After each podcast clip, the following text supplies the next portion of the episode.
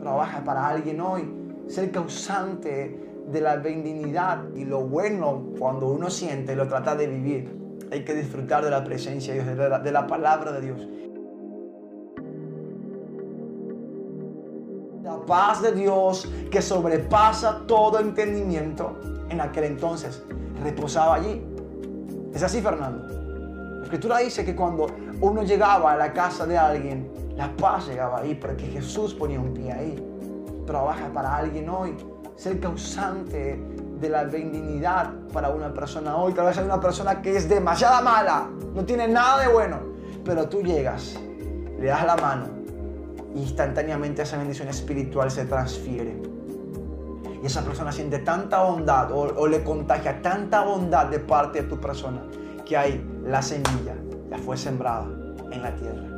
Y ahí la persona empieza a sentir y lo bueno cuando uno siente lo trata de vivir. ¿O no, Fernando? Cuando yo te gano a vos, te, gusta, ¿verdad? Entonces, cuando uno vive lo bueno, trata de disfrutarlo. Como dice mi amigo Becho. Becho, yo le digo, vos sos un capo en la cancha, jugás re bien. ¿verdad? Y él me dice, claro, hay que disfrutar nomás.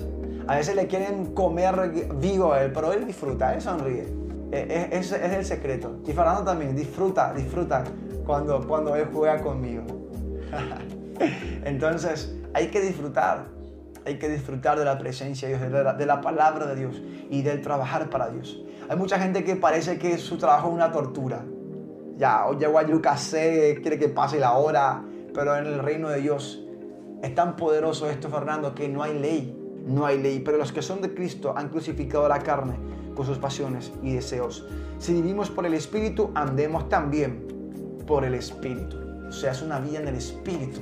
Somos libres porque nosotros somos la libertad, o sea, la autoridad, somos embajadores, somos hijos, somos quienes promovemos la autoridad, el poder y ejercer libertad, porque somos constituidos embajadores por medio de aquel que nos amó, Jesús. Somos como aquellos oficiales, que ellos son los principales en promover la paz, en promover la seguridad, el resguardo. Esto está establecido. O sea, el vivir la ley del Espíritu, escucha bien, que es paz, que es gozo, que es paciencia, que es benignidad, que es bondad, que es fe. Contra tales cosas no hay ley. ¿Por qué no hay ley? Porque esto es ley.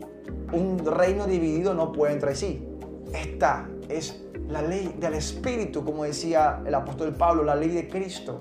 Ya no es más la ley mosaica, sino la ley de Cristo. Porque el fin de la ley es Cristo.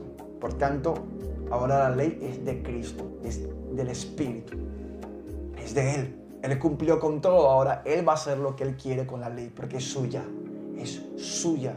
Y cuando tú vives a Cristo, ahora somos nosotros quienes debemos lavar los pies de los demás, limpiar, digamos, a los demás. Cuando Jesús hablaba lavar los pies a los demás, es el ejemplo.